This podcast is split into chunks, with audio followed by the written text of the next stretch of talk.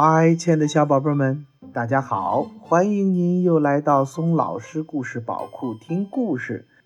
为了方便更多的小宝贝儿收听松老师的故事啊，我们的微信公众平台上线了，你可以让妈妈帮助订阅。请记住，松老师的“松”啊，是松鼠的“松”。松老师愿做一颗小松子儿，每天给可爱的小松鼠们讲故事。那么今天松老师要给大家讲一个孙悟空大闹天宫的故事。好了，宝贝们，咱们接下来开始听故事啦。自从在花果山产下了石猴。石猴带领着大家找到了水帘洞，他又在海外名山上学来了七十二般变化，回到了花果山，做了花果山的齐天大圣美猴王。这个美猴王啊，带领着他的猴子猴孙在花果山逍遥自在。因为玉帝怕他们闲着没事儿，就把他宣召到天庭，封他做了一个弼马温，专门负责看管天庭里的天马。后来，孙悟空得知啊，这个弼马温呐是一个很小很小的官儿，一气之下，他又回到了花果山。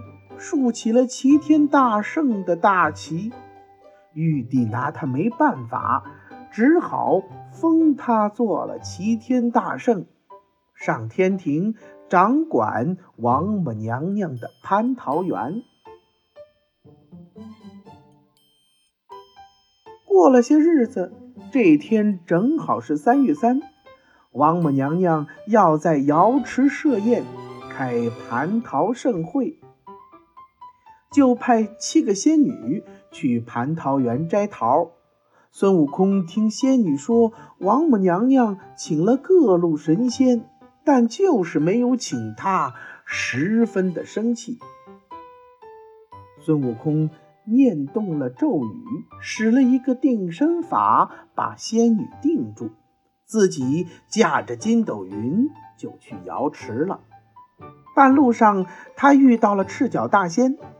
孙悟空就撒谎骗赤脚大仙说：“啊，玉帝知道我的脚程快，特命我通知诸位大仙，先到通明殿看表演，再去瑶池赴会。”赤脚大仙被骗走后，孙悟空摇身一变，变成了赤脚大仙的模样，大摇大摆地来到瑶池。看见仙官童子等人正在那里准备蟠桃盛会，到处都是鲜果美酒，馋得孙悟空直流口水。孙悟空马上变回了自己的样子，然后拔出一根毫毛，对着众人一吹，众人就迷迷糊糊的睡着了。于是孙悟空就靠着酒缸大吃大喝起来，瑶池一会儿就被他弄得乱七八糟。喝了酒的孙悟空又仗着酒意到处乱走乱撞，迷糊中走进了太上老君的炼丹房，他把那些葫芦里的金丹都倒了出来。像吃炒豆似的，把那些仙丹全都嘎嘣嘎嘣嚼碎，咽进了肚子里。吃完仙丹，孙悟空的酒醒了。哎呀，他知道自己这下可闯了大祸，害怕性命不保，于是赶紧使了个隐身法，跑出了瑶池，回花果山。做他的山大王去了。玉帝知道了孙悟空的所作所为，气得牙齿都咬碎了。他马上命令四大天王托塔李天王和哪吒三太子率领十万天兵，在花果山布下天罗地网，要捉拿孙悟空。一阵黄风滚滚，霎时间紫雾腾腾，天昏地暗。李天王传了令，转眼间天兵天将就把花果山围得个水泄不通，一场恶战开始了。几个回合下来，四大天王与托塔李天王、哪吒三太子都被孙悟空打败了。玉帝赶紧在观音那里请来了二郎真君，结果二郎神与孙悟空斗了三百个回合，也没有分出胜负。正当孙悟空和二郎神打得难解难分的时候，太上老君抛出了金刚套。一下子打中了孙悟空的头，孙悟空站不稳，摔倒在了地上，被众人捉了回去。玉帝要惩罚孙悟空，不料用尽了所有的办法，都伤害不了孙悟空半根毫毛。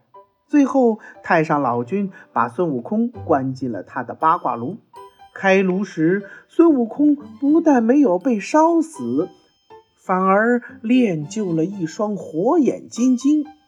孙悟空更加厉害了，他又一次大闹天宫，打得九曜星关门闭户，四大天王无影无踪。玉帝吓得只好躲到了桌子底下。这时候，如来佛祖来了。他用计谋把孙悟空压在了五指山下，直到五百年后，孙悟空才被去西天取经的唐僧解救出来。从此，孙悟空跟随唐僧踏上了西天取经的道路。好了，亲爱的宝贝们，咱们有空啊，松老师会把《西游记》的整个故事讲给大家听。那么今天的绘本故事就讲到这儿了，让我们明天再见，拜拜。